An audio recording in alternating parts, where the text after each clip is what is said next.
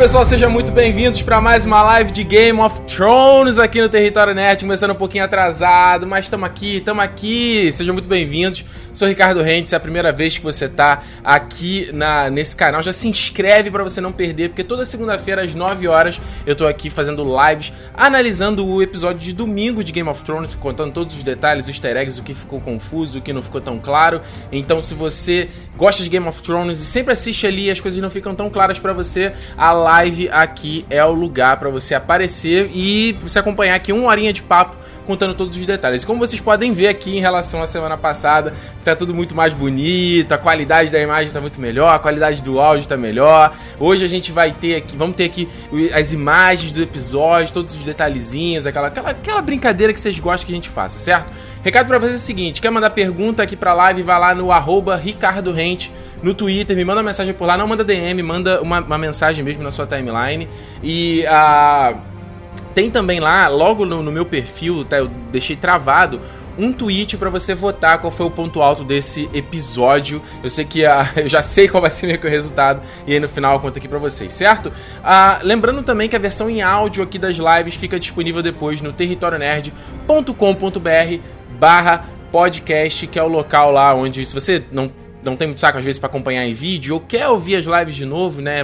Quando você tá, sei lá, na academia, tá no trânsito, é, ouvir a versão em, áudio, é, versão em áudio é o ideal. Inclusive, já começo aqui mostrando para vocês que a gente teve aí na ah, nessa semana, agora no sábado, voltou meu podcast também, o Nerd Station. E nesse programa de retorno eu falei aí sobre ah, esse vazamento dos, epi do, dos episódios, não, né? Do episódio de Game of Thrones, desse episódio de ontem, e também de scripts. Parece que aí que a galera, os hackers invadiram, pegaram informações confidenciais da HBO, informações de executivos, tipo, uma parada muito escrota.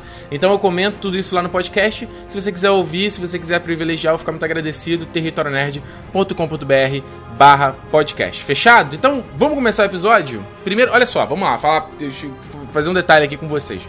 Ah, sobre esse episódio, The Spoils of War, é, eu já vou cortar um pouco barato de vocês, assim, que eu acho que tirando a batalha ali da Campina, que foi bem legal, eu acho que foi um episódio com muitos problemas, tá? Muitos problemas, principalmente ao que concerne roteiro, desenvolvimento da história. Eu acho que a série tá forçando mais ainda. Eles estão indo com uma vertente que me deixa muito preocupado sobre o futuro da série. Obviamente, a batalha ali da Campina foi incrível e manteve o nível de tudo que a gente já viu do Game of Thrones, né? De parece que a gente estava num filme, né? E eu acho que essa batalha da Campina não ficou devendo em nada em questão de produção. Acho que foi altíssimo nível, muito bem feito, e eu vou comentar mais em detalhes, mas acho que Tirando isso ali, até chegar nesse momento eu senti o episódio bastante tedioso, assim, acho que ele se arrastou bastante. Esse foi um dos episódios mais curtos de Game of Thrones. Foi 49 minutos e para mim ele pareceu que foi muito mais longo, entendeu? Porque eu acho que alguma coisa, coisa ali do desenvolvimento dos personagens e como eles estão conduzindo essa história, eu acho que eles têm pecado bastante e eu vou falar em detalhes com vocês, correto? É... Vamos ver aqui o seguinte, ó. Começando aqui, deixa eu pular pra cá. Ah, vamos falar então, a gente já vê logo ali o exército dos Lannister, né, deixando a Campina, levando então o ouro e a a, todos os mantimentos né, da, de que, eles, que eles saquearam ali daquela região. E é sempre muito interessante porque, o, o, como eu falei, já falei na live anterior, né, é, essa conquista da Campina era importante não só para eles conseguirem a grana, né, já que os Tyrell agora era a família com mais grana ali da região, então é a grana para pagar o Banco de Bravos, e também na questão de comida, né, porque a região da Campina é a região mais fértil. Então os caras são meio exportam que, meio que pro reino inteiro e como o Tyrell tava lá do lado da Daenerys, eles estavam fechando, eles não estavam exportando mais comida para prejudicar a, a galera, né, para fazer ali uma retaliação ao governo. Então foi legal, você já já vê ali o exército levando esse tipo de coisa. Deixa eu ver aqui que eu tô com eu tomei aqui umas anotações. E aí, você vê já o Jamie, então, né, ele já mandando ali o ouro, né? Um, um, carregamento de ouro lá pra, pra Porto Real. E aí eu quero já pegar uma coisa aqui no mapa para mostrar para vocês terem, entenderem essa questão geográfica, tá? E aí é um, é um ponto que, é, que eu acho curioso, porque muitas vezes quando eu falo aqui do mapa, geografia, ou pô, as coisas os caras estão chegando muito rápido e tal, é, muitas vezes até fico, pô, será que isso é relevante para quem tá só vendo a série, pro cara que não acompanha livro e tal? E aí eu parei para pensar que eu acho que sim, porque eu vejo muitas mensagens de vocês até que não leram os livros, que ficam, caramba, mas como é que a pessoa tava aqui nesse ponto e já tá no outro lado e tal.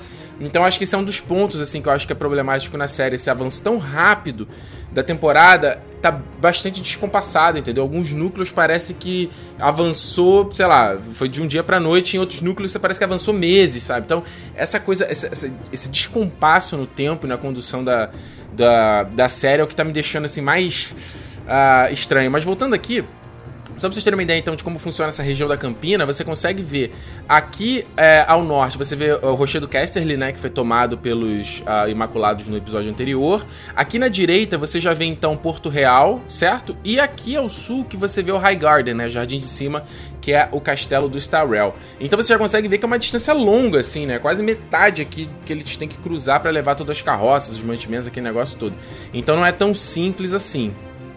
Passando aqui pra frente, o, o é, é, engraçado a brincadeira que o, o, São duas coisas que me chamam a atenção aqui, né? O primeiro foi o Bron falando que ele, ele queria ter o. o é o ouro ali, né? Ele quer o palácio, quer o castelo e tudo mais ali de High Garden. E o interessante é porque o Bronze ele já é um, um, um, senhor, né? Se a gente for lembrar, isso acho que se mostra na quinta temporada, que é quando ele vai é, lá com o Jamie pra Dorne. Antes de ir, se você vai lembrar, ele aparece com uma mina né, olhando ali para um castelo e tudo mais, que ele tinha sido, sido condecorado senhor por conta de todas as coisas que ele fez lá a, a, na Baía do Água Negra. E também foi um presente que a Cersei fez a ele para ele não não estar disponível ali em Porto Real para que o Tyrion pudesse usar ele como campeão ali naquele julgamento por combate, por conta daquela coisa lá que o Oberyn, aquela coisa que a gente viu toda, né? E essa menina naquele caso é a Lolis Stockworth. Então, na série, ou, ou melhor, no livro, o Bron ele já é um senhor já, entendeu? Ele é o senhor de Stockworth, ele já tem esse esse castelo que fica também numa região ali nas Crown Lands, que é a região ali de Porto Real e é, perto também de, de é, Pedra do Dragão, sabe? É uma região monta é, já começa a ser uma região meio montan montanhosa, então isso é bem bacana. E aí uma coisa que ele fala é o seguinte: a, a, a série já a série já faz uma coisa que se chama foreshadowing, né? Que é tipo antever algumas coisas que vai acontecer mais à frente. E aí uma coisa que o, ele fica reclamando do Ura, o Jamie fala, fala uma coisa para ele assim, ó, quanto mais peso você carrega, mais isso vai te arrastar para baixo. Então é legal porque é o que acontece no final depois do Jamie cheio de armadura e tá com a mão de ouro, o negócio todo sendo puxado para baixo ali da do rio, né, depois que ele foge ali do ataque do Drogo. Então foi bem legal. Deixa eu ver aqui que, que ele mais fala? Ah, sim. E depois ele fala então com o Randil, onde eles vão pegar a colheita ali da galera, o que é muito escroto, né? Você vê que é, a série, de vez em quando, ela mostra isso. Nos livros isso é muito explorado, da questão de como o povo comum sofre com as guerras, como o cara tem a. Se bem que nessa. Acho que foi no segundo episódio dessa temporada, eles, eles mostraram isso também, né? Daquela família que o Montanha roubou e aí os caras não tiveram grana para comprar comida, eles morreram de fome por conta do frio. Então aqui também vai lá, tem os fazendeiros ali, os caras vai lá, me dá aí. Tu não, quer, não, não quero saber, mano. Me dá isso aí, acabou e ponto final. E se não fizer, tu vai, vai morrer. Então é meio que, que, que ele rola aqui, esse papo com do Bran e do Randy Tarly, né? Vamos seguir então. Deixa eu só avançar. Vamos, se vocês quiserem mandar perguntas, manda pergunta de acordo com o que tá. Do decorrer do episódio, tá? Eu vou em ordem cronológica. Aliás, só fazer o seguinte: mandar aqui um beijo pra Yasmin, cara. Yasmin que acompanha aqui direto Game of Thrones. Um beijo pra você. Falou que tá, tá na bad hoje. A Stephanie Freitas tá acompanhando aqui também, mandou um print. Valeu, Stephanie. Vai dar até aqui um retweet pra você. Deixa eu ver quem mais aqui, quem mais mandou. Ah, vocês uh, estão mandando, vocês estão mandando pergunta. O De Campelo falou que me ama. Mas te amo também. é, seguindo aqui, deixa eu ver se tem mais alguma pergunta. Deixa eu fazer perguntas mais à frente. Você sempre faz pergunta mais à frente, entendeu? Sempre pergunta mais à frente. Não dá, tem que ser pergunta no, no, momento.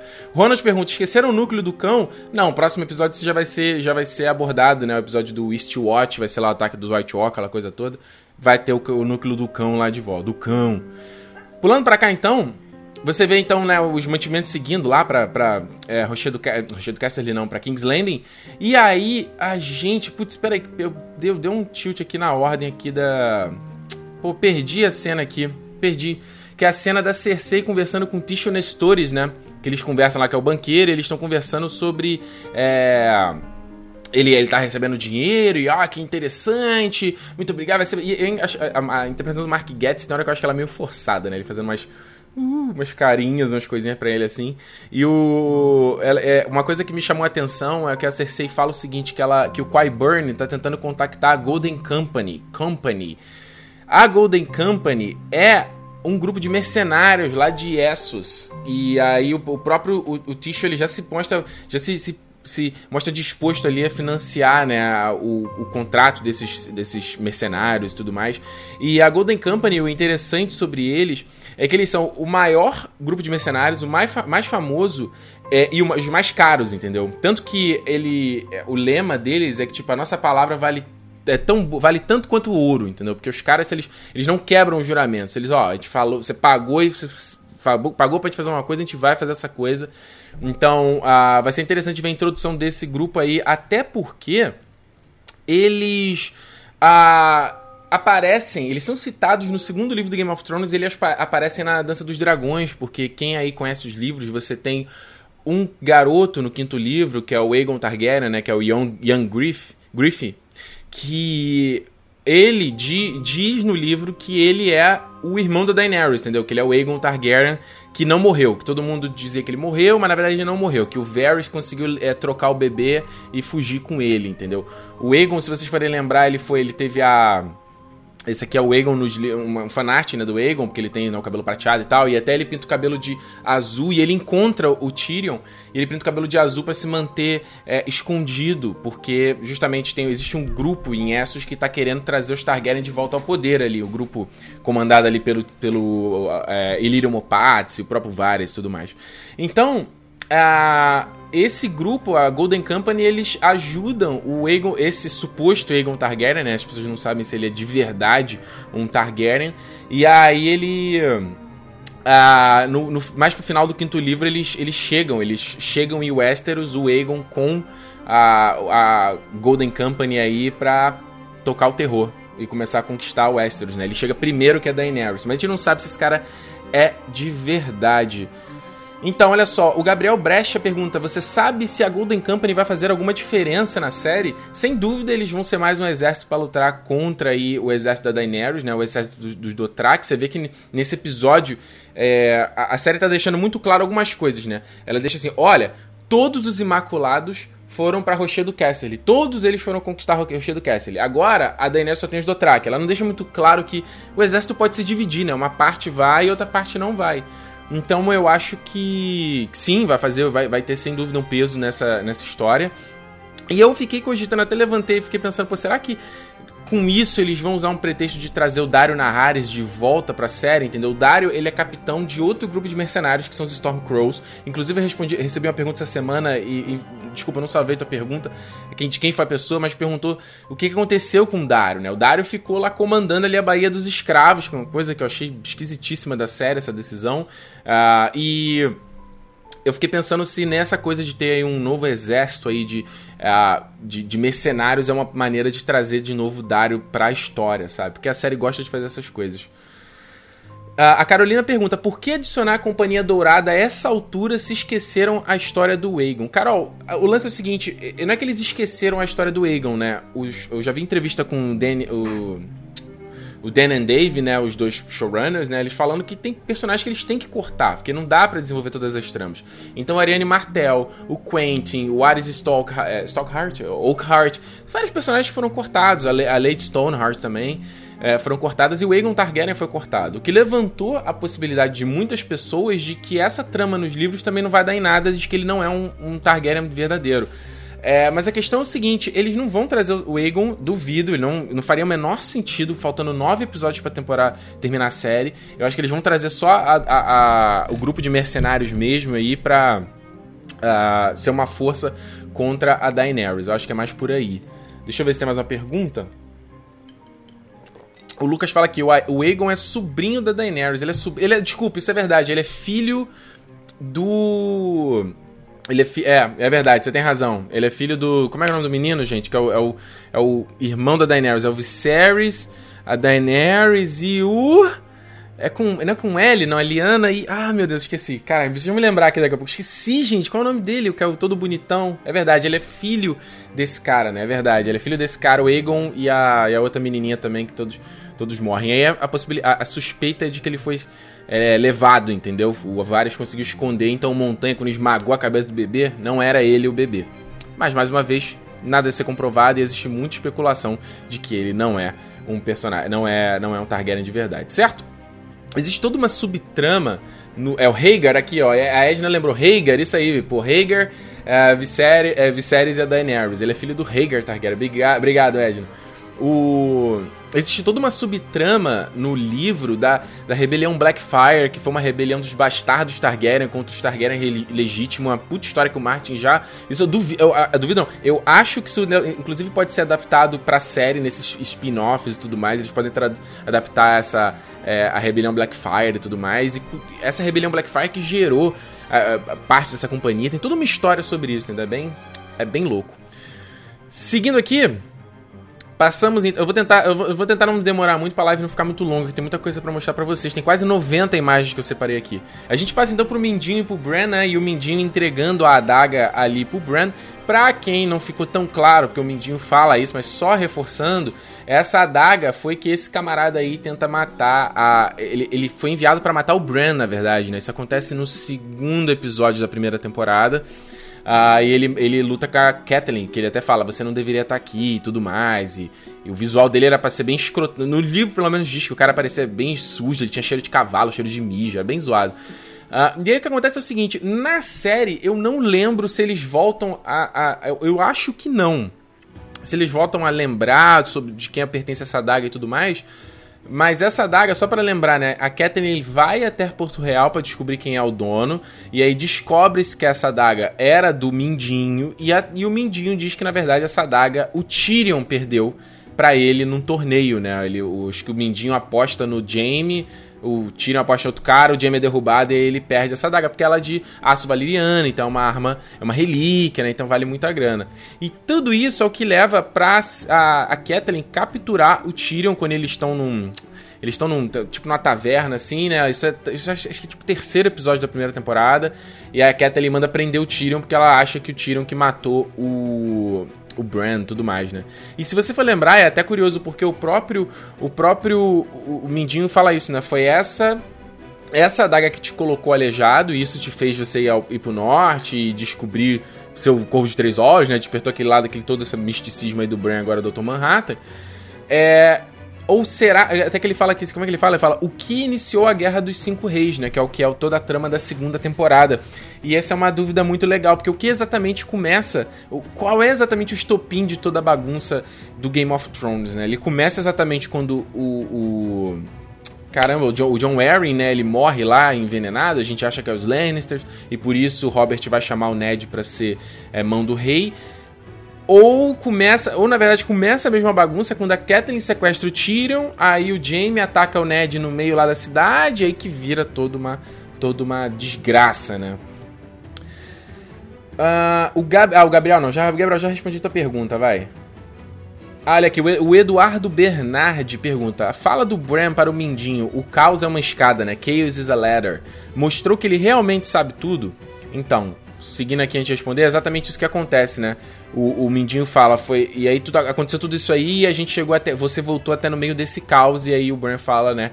Chaos, chaos is a ladder, caos é uma, uma escada. Isso faz referência a um discurso do Mindinho na terceira temporada, isso acontece no episódio 6, eu acho, que é o episódio The Climb. Aliás, é uma sequência que é uma das minhas favoritas do Game of Thrones, que ele tá discutindo com o Varys, e aí ele, eles estão falando um da estratégia do outro e tal, e ele fala justamente de que. Uh, acho que o Varys fala que o caos é tipo um fosso, né, que draga todo mundo, e o Mindinho fala, não, o caos é uma escada. Ela te permite você ascender, né, então você que tá ali embaixo ascender. E eles dois, tanto o Mindinho quanto o Varys, são personagens que ascenderam em meio ao caos, sabe? É o meio ao caos das pessoas, causa ali do, do rei, do reino e tudo mais. E o Mindinho é esse personagem. Então, é isso que ele quer dizer, dizer, certo? E aí, respondendo a tua pergunta, Eduardo, sim, o Bran sabe tudo, cara. Só que o, o que me incomoda até o momento é o Bran não. Ele só fica com aquela cara de.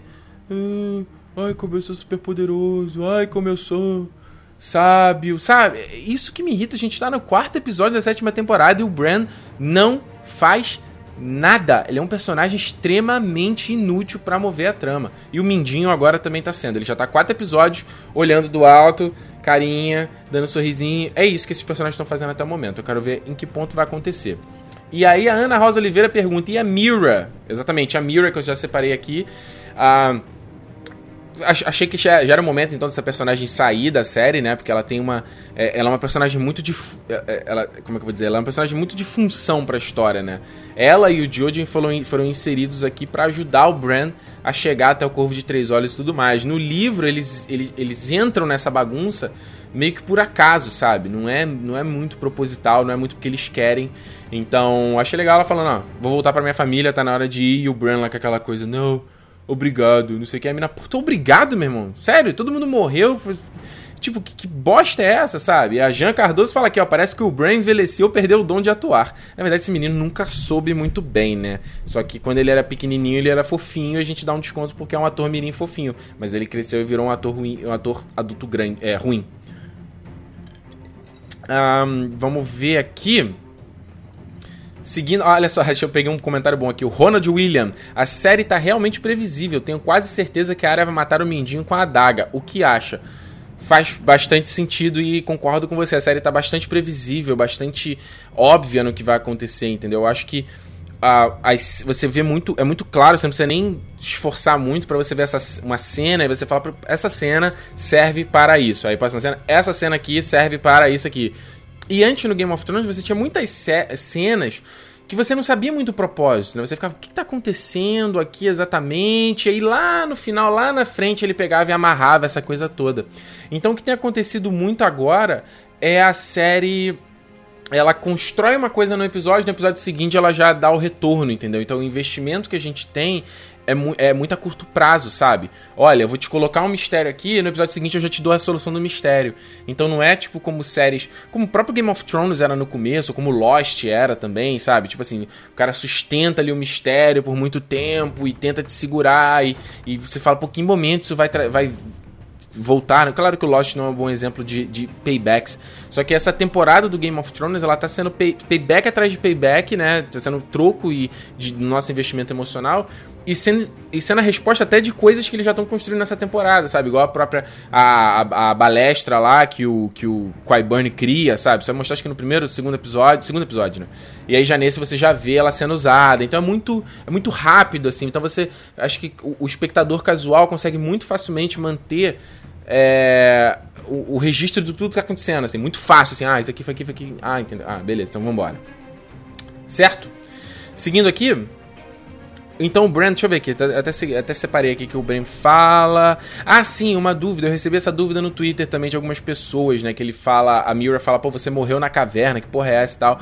E aí eu vi que algumas pessoas ficaram confusas o que, que ela se, queria dizer com isso, sabe? E aí a gente volta no episódio, acho que é o sexto também da, da sexta temporada, que é o The Door, não é? É o sexto ou o quarto? Ou o quinto? Não sei. É por aí que você tem toda aquela sequência onde é, eles são atacados pelos White Walkers e aí o Bran, né, ele tá, no, ele tá preso no passado junto com o Corvo de Três Olhos e pelo passado ele se conecta no Hodor e aí o, o Corvo de Três Olhos é morto, né? Lá dentro, lembra que ele vira uma coisa meio Voldemort, né? Ele explode e aí logo depois daquilo, quando eles estão fugindo, o Bran, ele fica num transe, até no episódio seguinte, se vocês forem, se forem lembrar, né? A Mira tá correndo com ele pela floresta, vindo lá os Whites atrás deles, antes deles serem salvos lá pelo Benjamin Stark, né? E o Bran tá, tipo, fazendo um download de toda a história de Westeros, todas as informações. Então é isso que ele quis dizer, sabe? Ele, ele, ele não é mais o Bran, porque ele tem tanto conhecimento agora, ele tem, uma, ele tem uma visão desconectada do tempo e espaço. E aí, mais uma vez, por isso que eu sempre cito o Dr. Manhattan de Watchmen, que ele era exatamente esse personagem, entendeu? É acho que era o Dan, o nome do personagem na HQ. Ele era um cara normal, um cientista, e quando ele sofre lá o choque, os eventos, tudo que transforma ele nesse ser, ele aos poucos vai perdendo a humanidade, porque ele começa a ficar justamente desconectado e ele vê como é a efemeridade das coisas e como cada vez a realidade humana é, é, é, é efêmera e frívola e tudo mais. Então, obviamente, isso foi uma inspiração pro Martin, que ele é um puta nerdão, adora quadrinhos. Cara, eu não duvido nada que ele se inspirou na HQ do Alan Moore pra criar esse. Uh, essa, essa, essa história toda do Bran, né? Claro que, como a gente já falou aqui, isso não é tão bem explorado, não só pelos roteiristas, como pelo, pela limitação do ator, né? Enfim, a gente já falou sobre isso, certo? Hum, deixa eu ver aqui. Gabriel Belo pergunta: pô, eh, Game of Thrones não matou nem pelo menos o Bron? Saudade de consequências de, de sérias em Game of Thrones, concordo com você. Uh, a Carolina Martin falou aqui, ó. Você achou esse último episódio previsível? Eu tive algumas surpresas, mesmo, mesmo sabendo que a batalha ia existir. Pô, cara, se eu, se eu pensar aqui. Eu não tive, acho que nenhuma surpresa, assim. A batalha em si, já, pelos trailers, eu já tinha falado até no nas minhas análises dos trailers de Game of Thrones, eu já tinha dado bola daquela batalha. Claro que na época eu achava que a batalha acontecia em Rochedo Casterly, Uh, mas foi a mesma coisa, a gente já tinha visto aquilo ali do Drogon aparecendo, né? Junto com os, os Dothraki, aquela coisa toda. Então, é, eu fico. Acho que a única surpresa mais é a, a, a, solução mesmo ali, né? Aquele finalzinho ali mesmo que foi do Jaime e tal, que, eu, que pode ser surpresa. Mas tirando isso, acho que foi bastante previsível. Eu vou chegar até lá, tá?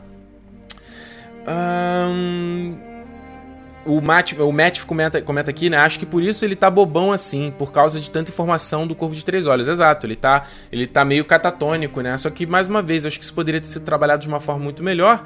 E, cara, eu, para mim seria muito melhor se o personagem ele tivesse alguma função na história, entendeu? Os personagens não estão tendo função na história, a gente fica vendo repetição de situações entre eles, entendeu? Do Bran, do Mindinho, a gente já viu a Sansa, sabe? São coisas muito óbvias, muito parece que é, enquanto a série parece que tá andando muito rápido em algumas coisas, outras coisas parece que não tá andando no mesmo ponto, sabe? A, a, a própria Cersei, por exemplo, sabe? Eu vi, eu vi algum comentário em algum lugar isso, um, um, foi até acho num fórum em, em gringo, o cara fala, alguém perguntando, pô, o cabelo da Cersei não cresce, sabe? E é um, é um ponto que seria interessante mostrar, até pra, pra, pro público geral ter uma noção do tempo avançando, entendeu? Ela tá com cabelo diferente, tá com visual diferente, mas não, assim, tá meio que o cabelo tá sempre igual, elas estão quase sempre com as mesmas roupas, entendeu? Então isso pro público passa. dá a sensação de que o tempo não está passando. E vale até o ponto ali do, do, do Jamie ali com.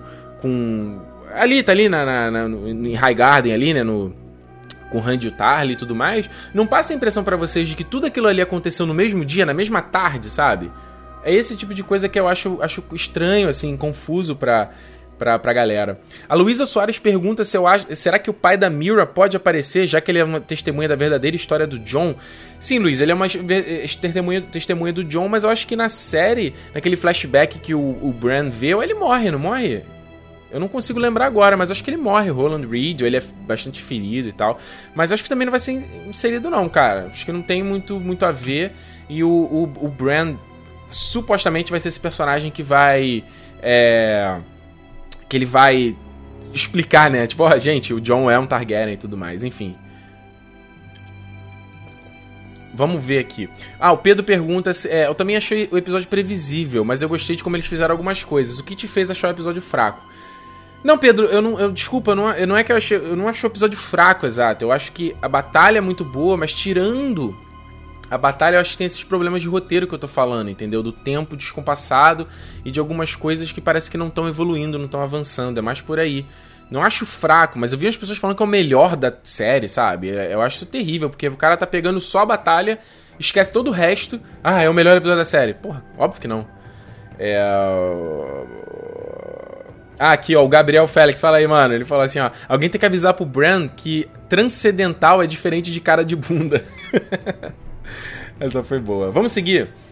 Vamos seguir. Uh, o Ederson pergunta rapidinho aqui, ó. O que, que você acha da teoria, do, de que, do, da teoria de que o antigo corvo de três olhos sempre foi o Bran? A teoria de que o antigo. O, o, o que é o. Na verdade, o, o, antigo corvo de três olhos era o Brindan, né? Brindan Rivers. Ele era um. Ele era um ele não baixava Targaryen, não era? Era, era né? Brendan Rivers era o nome dele. Uh, não sei, não faz muito sentido esse negócio. Ele sempre foi o Bran, né? É, esse conceito eu achei legal que, ele, que o Bran até fala assim, né? Eu lembro como foi ser Brandon Stark. Eu achei isso foi bacana do, do personagem fala. Uh, Aqui, a Carol lembrou aqui, ó, o Roland Reed é o único além do Ned que não morre na Torre da Alegria. Ele é ferido e depois mata o Sr. Arthur Dane. Mas isso é no livro ou na série? No livro eu lembro que era isso. Eles são os dois únicos que voltam. Mas na série eu não lembro. Eu não lembro mesmo. Vamos seguir aqui. Vamos seguir. Depois eu, depois eu, depois eu respondo mais perguntas de vocês, ó. Então a gente teve então o retorno da área, né? Voltou pra Winterfell finalmente e já volta a primeira coisa de quando ele encontra os guardas ali, já lembra, né? Ela, é, ela chegando ali falando com os caras os caras não deixando ela entrar. O plano, né? O enquadramento que eles fazem é exatamente o que acontece na primeira temporada. Isso acho que é o episódio 3 da primeira temporada que ela ela tá procurando lá, tá, o Círio Forel dá a, a, tarefa pra ela caçar o gato, né? Tem que agarrar o gato, ela se perde. Ela vai parar na, naquela câmara dos crânios lá, dos, dos dragões. Aí depois ele. Ela. É, é ela vê, um, vê o Illyrio Mopatis e o tramando, e fala ah, se uma mão, como eles falam, se uma mão pode cair, por que não a segunda? Ela acha que o pai dela vai morrer, o negócio todo. Então, obviamente, né, eles fizeram uma, uma referência, fizeram uma, uma, um espelho daquela cena. E dessa cena, né? E aí uma coisa interessante é que ela fala, não, chama o Sir Roderick e o Master Lewin aí, que eles falam de mim e tal. E isso, é, isso foi legal porque eles mostram o quanto a área, ela é, é, é, a falta de informação, né? Porque a Sansa, ela sempre ela teve ali no castelo, né? Teve em Porto Real, então ela tinha as informações, ela ouvia ali da boca pequena, as fofocas e tudo mais. Mas a área não, a área tava com o, o, o Yoren, né? Pra ir pra muralha, aí depois ela vai se perder com montanha, depois ela vai para essa. Tipo assim, ela não soube informação nenhuma, então ela não sabe nem que os caras tinham morrido, né? Então achei legal isso que a série fez. É, e aí seguindo. Só que uma coisa é o seguinte: vocês sentiram uma falta de emoção nessa cena da, da área voltando pra, pra Winterfell? Eu, eu achei que era cisma minha dos episódios anteriores, mas eu senti bastante isso com né, a Sansa encontrando o Bran, aí depois aí agora a área olha ali, ela fica olhando para o Winterfell. Tudo bem que eles colocam uma musiquinha e tal, mas eu, vocês tiveram isso, eu não consegui me, me conectar com a cena de tipo, pô, você voltou para casa, sabe? Fico imaginando a cena dela, sei lá, voltando pro quarto dela, onde o John entrega a agulha para ela, entendeu? A gente podia ter uma coisa bem emocionante, assim, do reencontro dos, dos Stark de novo, uma coisa que a gente tá desde o começo da série esperando, né? Pô, lembrar que ela, ela só teve nesse cenário aí na, na, no segundo episódio da primeira temporada. E vários desses personagens, até a Sansa e a Arya, elas não estiveram juntas. Até vou estar aqui na cena elas se encontram. Elas não estiveram juntas boa parte da série. Então eu sempre fiquei imaginando que o encontro deles seria muito emocionante, muito bonito, como foi a Arya com a Niméria, por exemplo, sabe? Num, alguns episódios atrás. Então, eu não, eu não sei, eu, eu, eu, eu, não me conectei e eu queria saber de vocês como é que foi, assim, se vocês também tiveram esse problema de se conectar, de se emocionar, essas coisas todas. Até no próprio ali, quando elas vêm a estátua do Ned, é, eu, eu sinto muito que no roteiro é muito parece que não são pessoas conversando, sabe? Parece é muito, é muito mecânico a maneira que elas conversam, é muito frase certa. É, como é que eu vou dizer? É muita frase certinha do que ela, da, da, intenção que ela quer dizer, sabe? Não é uma coisa mais espontânea, não é o cara, tipo, falando naturalmente. É isso que não. É isso que não parece. Ela fala da lista, fala das missões e tal. Não é uma coisa tipo assim. Imagina, tu, tua irmã, tu achou que tua irmã morreu, tu reencontrou ela, tu tá na frente da estátua do teu pai que morreu. Deve ser uma coisa mais emocionante, né? Mais catártica, assim, tipo. Caraca, tem um alívio, um respiro. Enfim. Eu acho por aí, gostaria de sentir, saber de vocês como é que foi para vocês essa essa situação. E aí, deixa eu ver aqui. Ah, Interessante, uma coisa que eu anotei, né, da lista, ela fala da lista da, da área, assim, principalmente depois que ela encontra o Bran. E aí o Bran fala ali que sabe da lista dela, né? Da lista da área, só quem sobrou vivo foi a Cersei, o Beric e o Taurus de Mir. São os três caras, né? Porque o Beric e o Taurus, eles vendem, é, eles entregam o, o, o Gendry pra Melisandre, né? Então, ah, e a Melisandre também, que ela quer matar a Melisandre. Então, Melisandre, Beric, Taurus e a Cersei são os únicos que estão vivos. Todos os outros.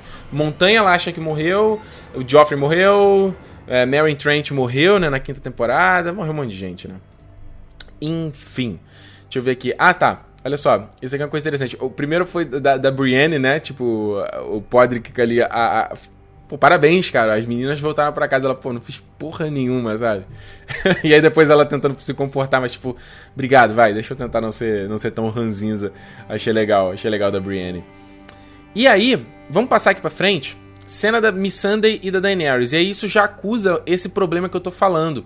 Essa cena aqui claramente é feita para construir a relação dela com o John. Então, se a gente tá falando que é previsível, eu não sei vocês, eu não tenho a menor dúvida, menor dúvida de que o John e a Daenerys vão virar um casal. Eu não tenho dúvida. Enquanto era sempre especulação, será, será, não vai. Tá óbvio. Essa cena aqui, vamos parar pra pensar. Olha essa cena. Ela tá conversando com a Miss Sunday e a Miss Sunday fala: "Ah, não, a gente fez coisas e tal, ah, não sei o que, o que aconteceu". E o que que, o que que ela fez, né? Aquela cena de sexo do Verme Cinzento, ele faz um sexo oral na Missandei. O John, quando ele tá com a Ygritte na caverna, ele faz um sexo oral com a Ygritte. E aí ele, ela até brinca, né? Fala, nossa, é assim que vocês fazem no sul e tal, não sei o quê. Então ele já faz essa referência a essa cena. E aí corta quando ela vê o John, a Daenerys olha pro John, aí as duas se olham e dão aquele. parecia, eu pensei que eu tava vendo malhação nessa cena, sinceramente, sabe? Sinceramente, até aqui, ó, a Carol, Carolina F aqui falou, acho que ninguém mais tem dúvida. De fato, ninguém mais tem, né? Vai tudo, vai, vai, vai, vai ser exatamente isso. Olha só, só voltando a outro ponto que o Fred Sampaio falou, ó, o Sorilin Payne também não foi citado porque o ator teve câncer e foi cortado da série. Exato, o, o ator que fazia o William Payne, né, que é o cara que cortou a cabeça do Ned Stark, ele... O, o ator barra cantor, ele tava com câncer terminal na época, eu não sei, provavelmente já, tá, já, já se foi, né? Então o personagem também foi limado da série, ele também tava na lista da, da área. Mas voltando então, aí tu vê é, tu vê exatamente, né, exatamente ela, elas vão ali, como assim? Que coisas que ele fez, esse menino? Aí aparece o John e ela olha. ai, ai, que homão, sabe? Putz, cara, eu acho zoado. Eu acho zoado, eu acho muito óbvio, entendeu? E aí, para coroar, mais óbvio ainda, eles vão para uma caverna, que foi exatamente o como o, a, a, onde o John ali quebra os votos para estar com a Ygritte, também foi numa caverna. Puta merda. E essa cena, a Daenerys olhando pro John, cara, eu falei, gente, eles vão se beijar daqui a pouco, porque ela, assim, né, né, é lasciva o jeito que eles se olham, o jeito tão lindos os dois, sabe? Mas imagina ali quem é fã aí da, da teoria do John Harris, aí imagina, tipo, quase pegando dois bonequinhos, tipo assim, now kiss. eu imaginei na hora. A cara do John pra ela, né? Daenerys e tudo mais. O interessante dessa cena foi o seguinte. Uh, ela faz uma referência a, a, a, primeira, o primeiro episódio da quinta temporada do Game of Thrones do, do John com o Mance Raider. Que ela, ele prende lá o Mance Raider e o, o Stannis fala, cara, se ajoelha e usa aí o povo livre aí para lutar pra minha causa. E, o, e o, o Mance Raider não quer fazer isso, que o povo livre não vai, não vai fazer porra nenhuma e tal. E aí, Uh, o, a própria Daenerys fala isso para ele, eu até anotei aqui, ó. Is your survival more important than your pride? Então, tipo, a sua sobrevivência é mais importante do que, do que o orgulho, sabe? E o John fala exatamente a mesma coisa pro Mance Raider, sabe? Tipo, teu orgulho é mais. Teu, a sobrevi é, como é que é? Teu orgulho é maior do que, sabe? Do que sobreviver, sabe? Tu vai morrer por conta do teu orgulho? Que porra é essa, sabe? Então, foi exatamente isso. E aí. Aqui, tá vendo, ó? É exatamente a mesma frase que a, que a, que a Daenerys fala pro. Fala pro John, né? o Ronald fala aqui, ó. Eu fiquei doido, eu gritei, fiquei gritando, não se beijem, caralho! eu também fiquei assim, tipo, oh, não, não, não, não, não. Uh, o, o Fred que falou para falar dos símbolos na parede, então, separei aqui também os símbolos, ó. Primeiro, lembra que acho que foi na live da semana passada, né? Aquele cinco, foi, foi da semana passada que ele e o John se encontram, não lembro que eu falei justamente do fato do John não ter nenhuma prova, né? Não ter conseguido levar nada para mostrar a prova dos White Walkers. Então tá aí, ó, uma prova finalmente da pinturinha, né? Essa pintura rupestre aí é, dos White Walkers. E aí o que me chama atenção é justamente essas outras pinturas, né? Vocês repararam, né? Esses, esses desenhos na parede, né? Esses sóis, essas formas orgânicas. E esse símbolo aqui que parece uma, né? uma espiral, né? São várias linhas se formando em espiral. A gente, obviamente, para quem não lembra, a gente já viu isso antes na série, ó. A gente viu dos próprios White Walkers, eles formam esse símbolo uh, quando eles atacam o, a Patrulha da Noite, né? Isso é na prime no primeiro episódio da terceira temporada. Essa batalha não, não, é mostrada, ela é mostrada só através de sons, mas depois a gente tem esse plano é, de cima mostrando o mesmo padrão. A gente vê esse padrão mais uma vez quando. É, sendo flashback do episódio anterior, né? Do, do episódio anterior, da temporada anterior, Uh, onde mostra os filhos da floresta criando os White Walkers. Então você vê o padrão também ali, ó, das pedras, formando esse mesmo símbolo. De... Parece assim, é, é, o começo da formação do símbolo do Dreamcast, né? Tipo assim, o cara foi lá apertar pra girar, ó, tem a linha, vou girar. Isso aí ele girou só um pouquinho e virou o símbolo do, do, do, dos White Walkers. E aí, isso é uma coisa que a série já faz muito, muitas vezes, né? Esse padrão de esses padrões geométricos desse ponto de vista do alto. Essa aqui, por exemplo, é o season finale da primeira temporada, mostrando a pira que a Daenerys é, usa, sacrifica o Caldrogo, o cavalo dele, e a Miri Mazdur, né, para chocar os ovos de dragão. A gente volta depois nessa cena, nesse ponto de vista do alto da Batalha dos Bastardos também, né? Com vários homens ali, o John de cima, que também faz referência à própria cena da Daenerys no season finale da terceira temporada, também esse ponto de vista. E você vê que até aqui nesses, né, nesses escravos forma, forma um padrão, né? Se você ver aqui, eu não sei se vocês conseguem ver meu mouse, provavelmente não. Né, se você reparar, ele forma um certo padrão aqui em espiral. Repara só aqui os pontos pretos dos, dos, dos escravos aqui. Quem tá ouvindo a versão em áudio depois, dá uma olhada aqui na live pra, pra você ver essas imagens. Certo? Deixa eu ver. Vou, vou passar pra frente, vai, senão que a gente tá ficando muito longo aqui. Seguinte aqui, aí a Daenerys vai logo pro John, né? Ela descobre então do, do, do, ataque ali de Jardim de Cima, que todos os aliados dela morreram. E ela chega pro John, e aí, o que, que eu devo fazer? E isso me mostra como a Daenerys não tem estratégia nenhuma, sabe? Ela não tem plano nenhum, ela não sabe o que, que ela quer fazer, ela não sabe o que vai fazer. E aí, eu dou razão pra, pra Cersei, pelo que, que a Cersei fala na. Acho que foi o episódio anterior, né? Que ela fala. Ela fala pro, pro Teptition Nestores, né? A Daenerys, ela não é uma monarquista. Ela é uma rebelde. Ela quer dominar o trono. Ela quer conquistar, porque é direito dela. Mas ela não sabe o que, que vai fazer com essa porra. Ela parece até o Robert, sabe? O Robert Baratheon foi a mesma coisa. Ele fez ali a rebelião porque ele tava, né, querendo vingança pelo Rhaegar ter roubado a Lyanna, aquela coisa toda. Mas ele, quando conseguiu o trono, ele não sabia o que fazer. Ah, tipo, ah tá, agora eu tenho que reinar. É, mano, tu, tu lutou pelo trono. Ah, entendeu? Então a Daenerys tá me parecendo essa personagem que ela não tem muita estratégia lá, ah, eu vou, vou lá fazer, vou conquistar e tal. E eu acho legal que o próprio John fala, né? Ela fala, cara, se você for lá para queimar castelo, é, escravizar a galera, matar ser humano, você não vai ser melhor do que ninguém. O que também faz aí para quem lê os livros ao, ao ataque a Harrenhal, lembra Harrenhal, aquele castelo lá da que apareceu muito na, te, na terceira temporada, na segunda temporada também, aquele castelo todo negro, sinistro. Aquele foi um castelo que chegou a derreter tamanho a intensidade das chamas lá do Balerion, lá, o Aegon falou, ó, se rende, não sei o que. Os caras não se renderam, acharam que estavam protegidos, o Aegon sobrevoou, pá, queimou todo mundo, entendeu? Então, é... Acho que também faz aí uma referência, não sei se foi a intenção dos caras, a quem lê os livros. A, a a, a Tânia pergunta aqui, ó, você acha que o John vai elaborar a estratégia no próximo episódio? Acho que sim, né? Porque o John, bem ou mal, o John também não é melhor, não, tá? Na Batalha dos Bastardos ele teve zero estratégia. Zero. Foi campo aberto, campo aberto. Exército, exército. Mas eu acho que ele, ele é menos pior que a Daenerys. Ele ainda tem alguma noção das coisas. Então, o que cabe a Daenerys é, pelo menos no próximo episódio, começar a prestar atenção nela, né? Inclusive, até o teaser dá um, dá um, Até parece vários falando nisso, né? Fala isso pro Tyrion, na verdade. O que, que, você, vai, que, que você vai fazer para conseguir controlar essa mulher? Tá louco, tá, tá louca. Uh, vamos seguir.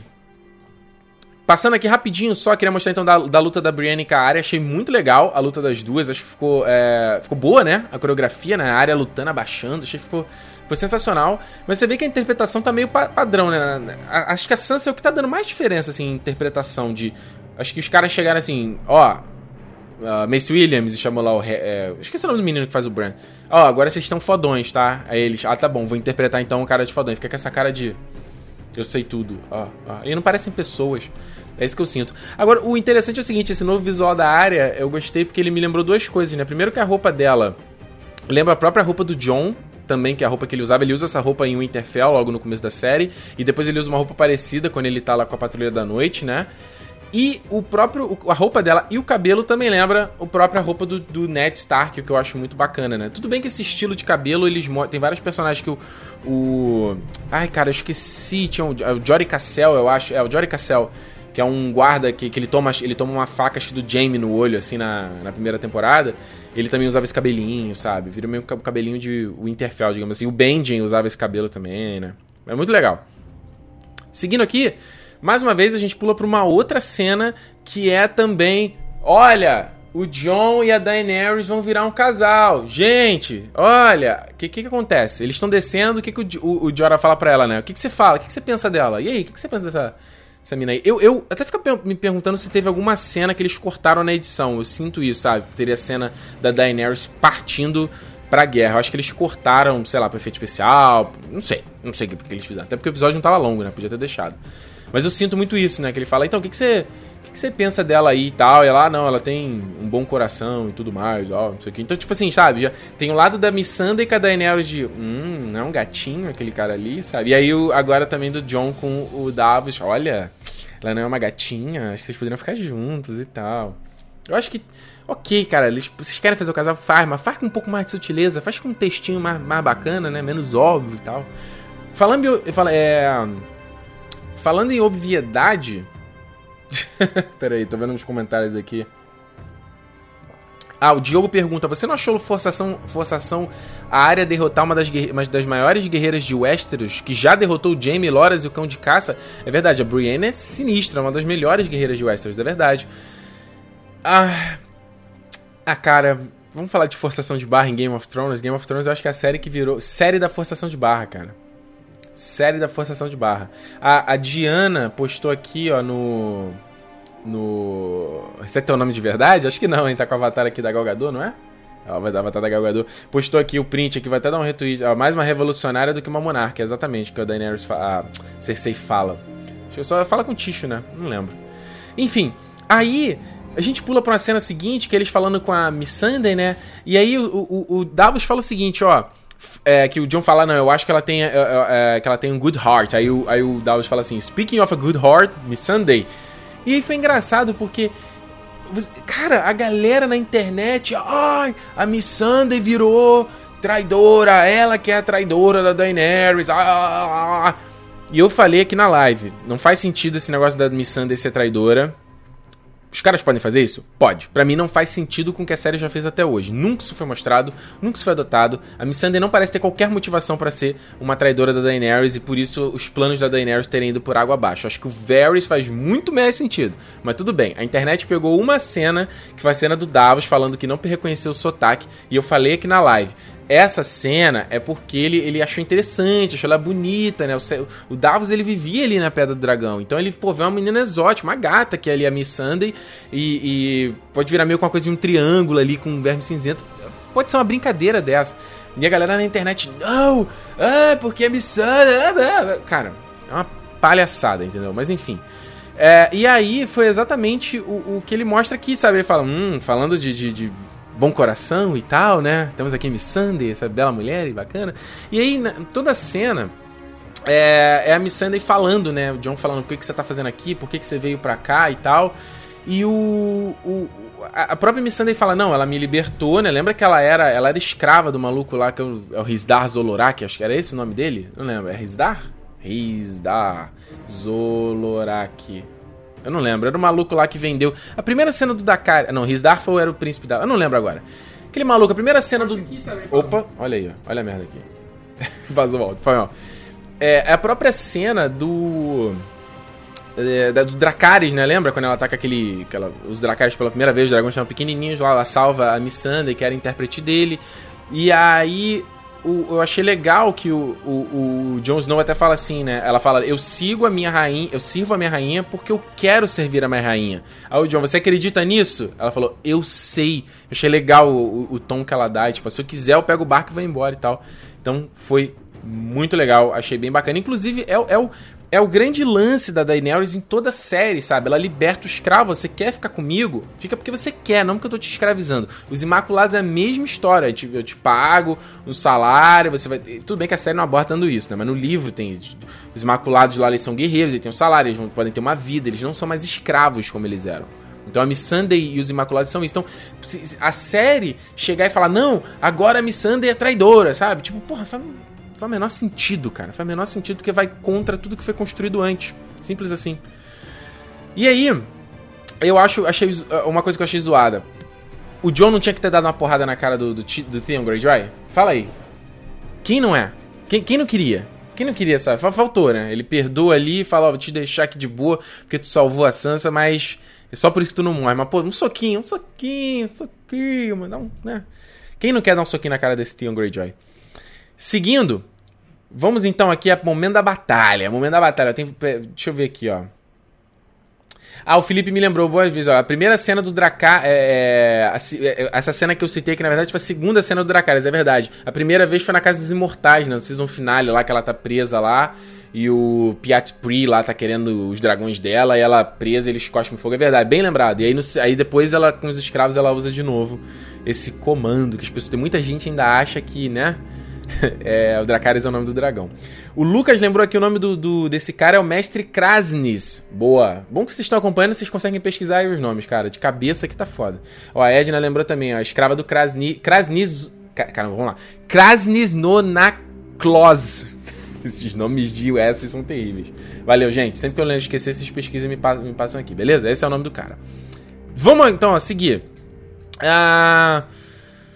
Seguindo então aqui pro final, a gente chega então à grande batalha ali da Campina, né? Já começa com os exércitos Lannister se juntando, já começa que eu acho que tem pouco exército. Tudo bem que eles estavam rumando já para Porto Real, o próprio Randy Tarly, ó, o ouro já, já tá dentro de King's Landing, não tem mais problema. Agora são só os mantimentos aqui. É...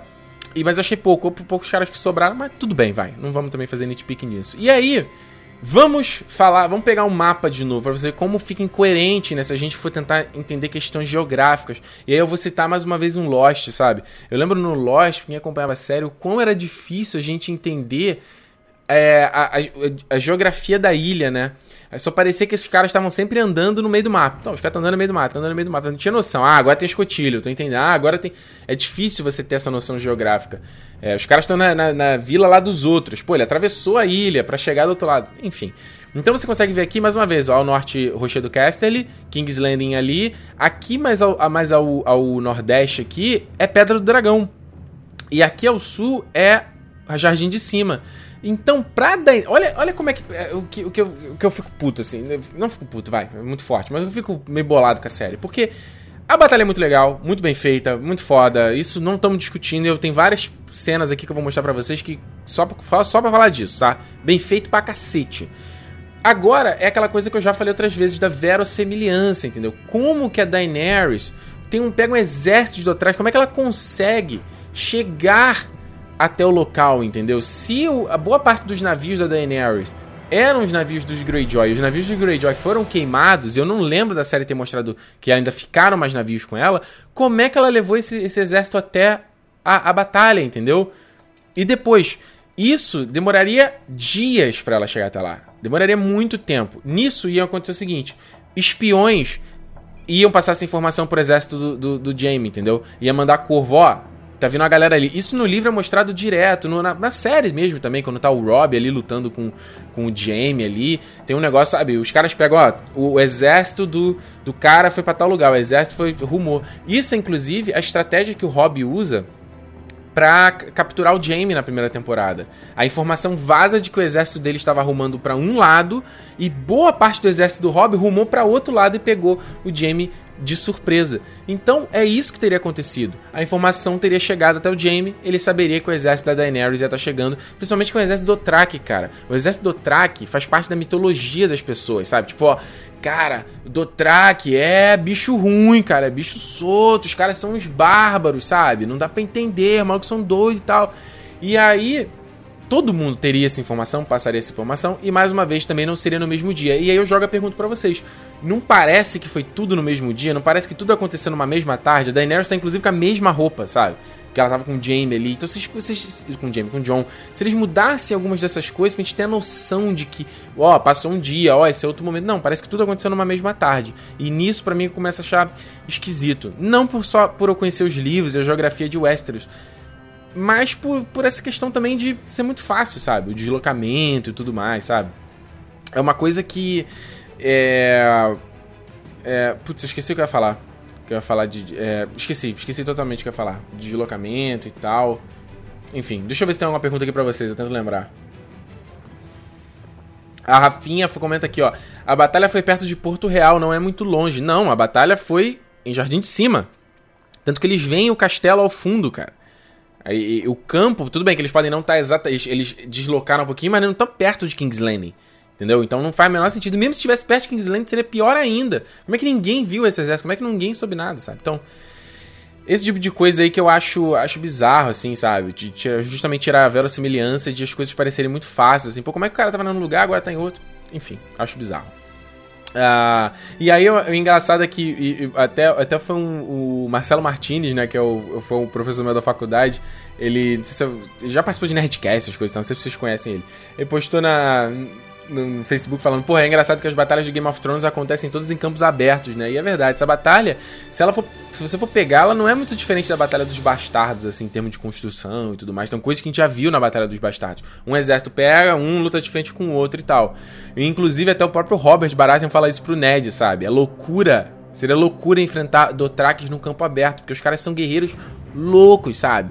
Então, a Daenerys não precisava nem do dragão, cara. Poderia ter sido só os Dothraki pra dar conta dos caras. Só os Dothraki dava conta da galera. Mas beleza. E aí, eu queria falar justamente da questão de produção. Eu separei umas imagens aqui que ela mais corrobora essa coisa de produção, vou passar rapidinho, tá? E aí, galera que tá ouvindo depois o áudio, sinto muito, você vê aqui a live que eu já separei, mas eu vou tentar descrever aqui. Só pelo menos pra gente ter uma noção.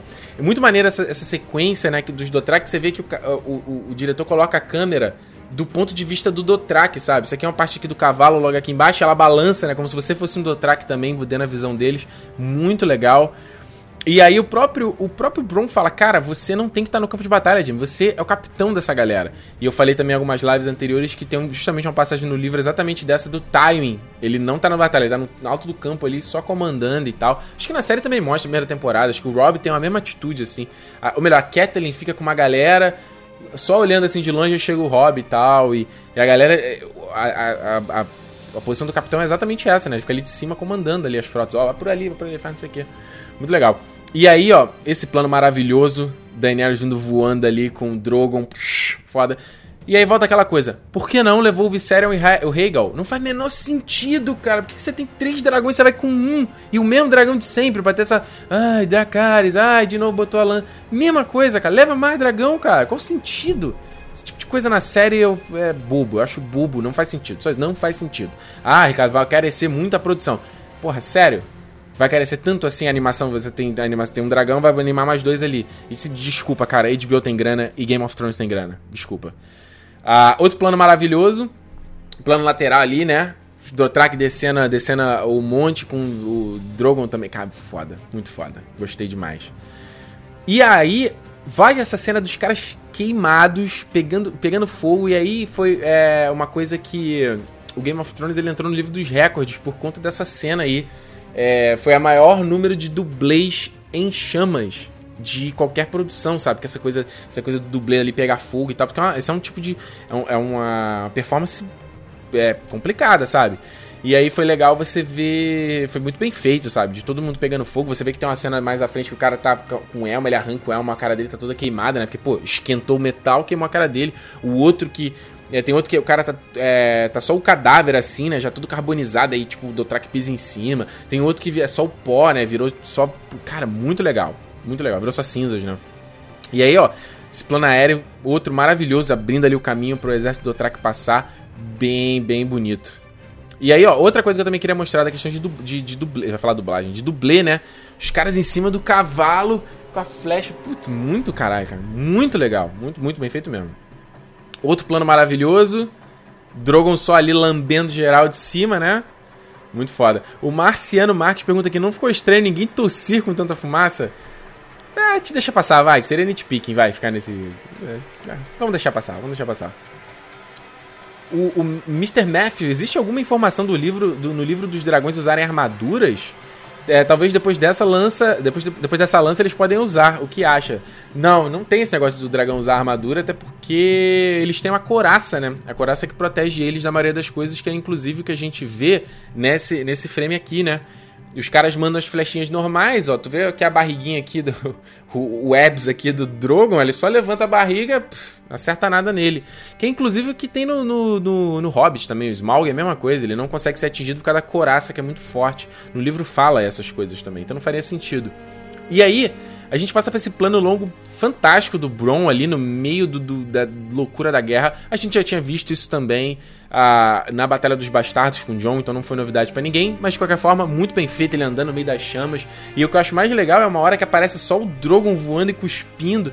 E o legal que eu achei desses, desses efeitos visuais foi de você sentir, acho que o, o peso, o tamanho das coisas, sabe? Eu consegui ter uma noção clara do, da escala, né? De, do quão grande é esse bicho, do quão monstruoso é esse bicho.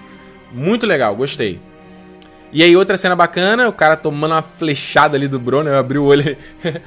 Ai, seu. Então, manda logo uma flechada no cara. Gostei também.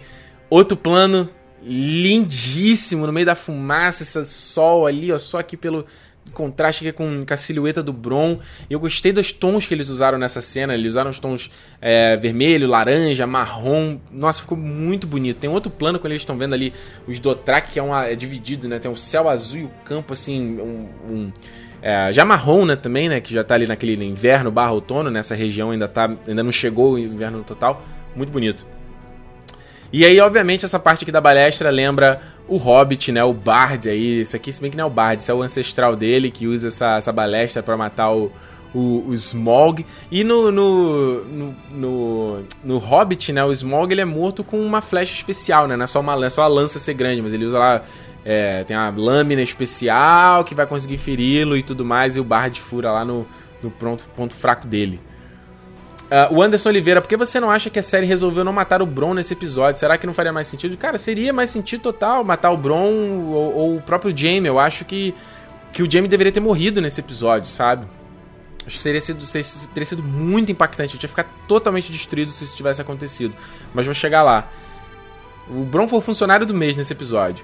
O Tyrion, gostei desse take também, do Tyrion olhando ali desolado pro campo, porque uh, ele vê o exército Lannister sendo destruído, e bem ou mal, isso até no livro é mostrado, o quanto o Tyrion, ele sente, né, por ver a família, bem ou mal é a família dele, cara, é, é, são os Lannisters, ele, ele fala, cara, os caras, pô, puta escroto, sabe? Meu pai era escrotaço, Cersei escrotaça, mas, pô, é a minha família, é a galera, pô, se eu não fosse um Lannister eu teria sido morto e tal, então achei bacana.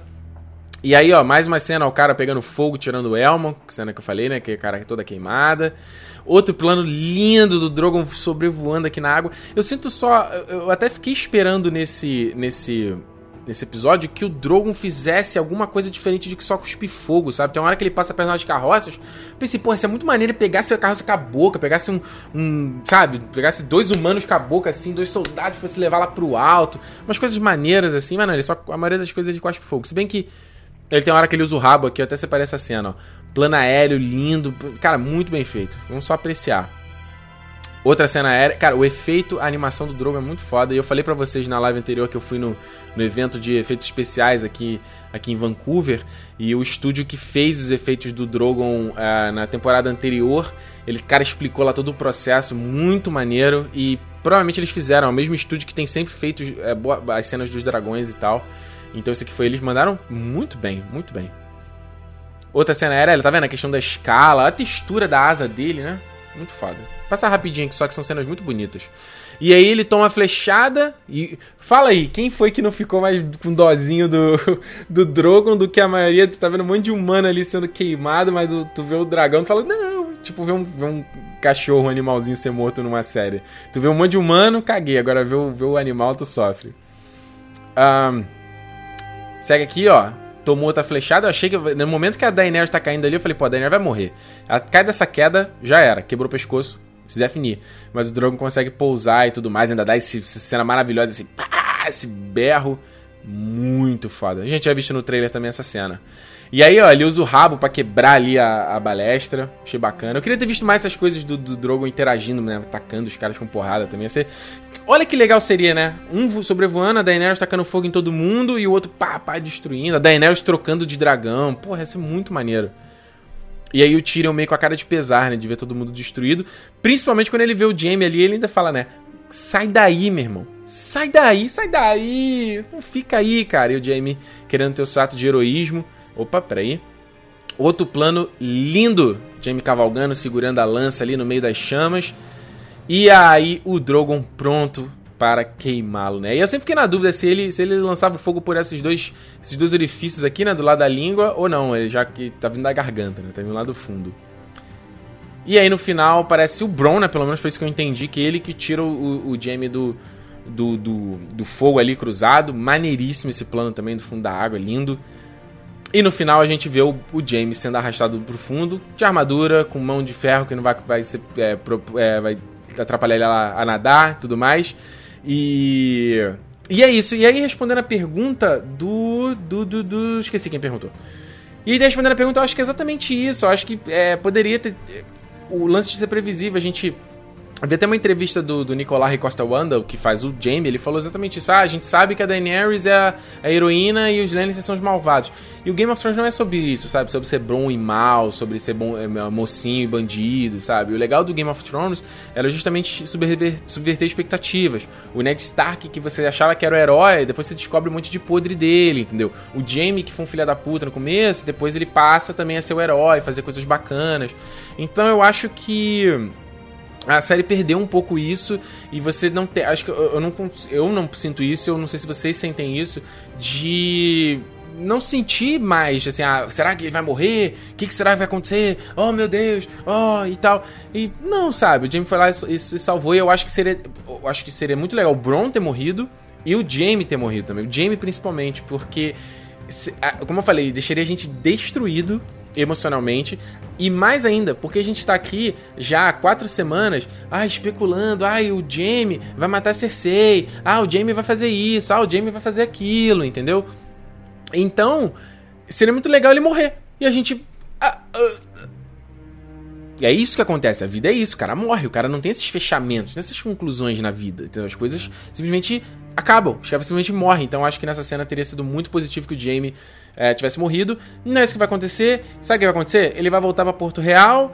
É, eu acho. Até teve alguém também que perguntou, eu já perdi a pergunta aqui, se o, o Jamie ia fugir, né, pelo pelo lago, até que o Luiz é, é, Comegno pergunta aqui, ó, esse lago rio não parecia ser tão fundo, de fato não parece, mas é capaz de eles usarem aquele lance do, do livro, do de quando o Brinden, né, o Brinden Tully lá, ele, ele foge também pelo, pelo lago. Lembra que eles estavam lá é, protegendo o castelo, né, na temporada anterior? No livro, aquela sequência, o Brinden ele foge pelo lago, ele, na, ele vai foge nadando. Então é capaz de eles usarem até isso como a mesma solução. É, e, mas eu, aí vai acontecer isso, o Jaime vai voltar pra, pra, pra, Porto Real, a Cersei vai esculachar ele, vai fazer igual como é que o Robert fez com o Stannis, por exemplo. Tipo, pô, como assim, sabe? Culpar pelo, por ele ter perdido o exército, perdido tudo. É, e aí o Jamie vai ficar puto com a Cersei por conta disso. Tem um ponto, aliás, do Jamie que eu até tinha anotado aqui e esqueci de falar. Que o, o, o, o Jamie fala pra, pro Bron: Ah, cara, quando você aí se. É, se recuperar, é, como é que vai? Quando terminar a guerra aí, você vai ter um monte de castelo para escolher, vai ficar de boa. Aí o, o Bron fala: Ah, porque o reino da Cersei vai ser calmo e curto, né? É, calmo e curto não, vai ser longo vai ser tranquilo, né? E aí o Jamie fala um negócio assim: É. Ah, umas coisas estranhas aconteceram. Aí o, aí o Bron fala, tipo o quê? E aí aparece, o Randy Tyler vem e o pronto é cortado. Eu assisti essa cena várias vezes e tentei especular o que que o Jamie tava querendo referenciar isso. Vocês têm alguma alguma especulação? Vocês acham que pode ser? Ah, coisas estranhas aconteceram. O que, que ele tá realmente se, se referenciando? Será que é o lance de Rochedo Castle ele ser tomado? É o lance dele dele do, da, da Cersei ter destruído o septo de Baelor, entendeu? Porque até tem uma ponto, um ponto que o. Eu, eu, acho que o Bron fala isso, ou o Jaime fala, ah não, vou, vou rezar e tal. Ah, eu pode deixar que eu vou me confessar pro, pro Septão, e aí o Bron fala, não existe mais septo de Baelor. Aí o Jaime faz uma cara meio, meio sombria, assim, sabe? Como tipo, caraca, olha o poder destrutivo da Cersei. Então, todas essas coisas aí eu acho que é o roteiro já preparando por essa, essa coisa dele ter esse, essa porrada de volta, né? Essa libertação da Cersei, que a gente tanto tá especulando nessa temporada. Vou ler aqui, olha só. Fechamos então a votação, tivemos aqui 276 votos. Qual foi o ponto alto do episódio de ontem? Em terceiro lugar, com 8% dos votos, foi o reencontro da Arya e da Sansa.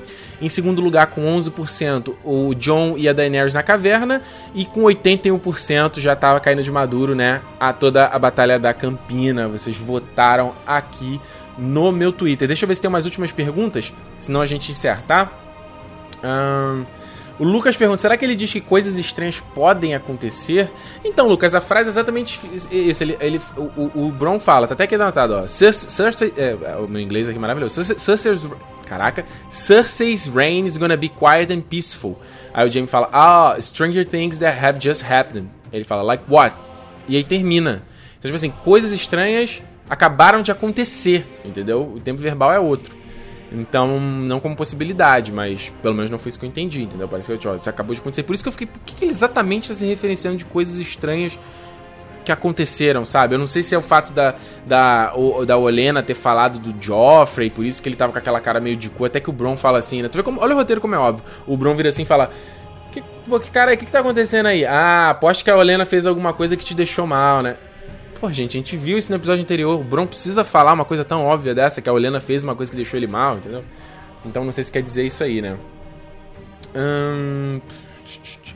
O Kiwi Zillian pergunta: Você não acha que o Jaime pode ser prisioneiro e o Tyrion ajudar ele a escapar para Essos? Ou não matar ele? Será que o Tyrion ajudaria? Eu acho que seria uma, uma, uma coisa interessante também se ele se tornar prisioneiro, porque o, o Tyrion, ele, já, ele tá se mostrando muito preocupado, né, com, ali, com, com, as coisas e tudo mais, e a própria Daenerys fala, né, teu, esse foi teu plano, olha que teu plano aconteceu aí. É, de repente você não quer ver tua família, que tua família seja destruída. Então, quando eles capturarem o Jaime e de repente o Tyrion intervir, ó, não mata ele, porque o Tyrion ama o Jaime, a, a Daenerys vai falar, pô, você tá de sacanagem. Aí entrar um confronto do Tyrion contra a Daenerys, entendeu? Pode ter um negócio desse.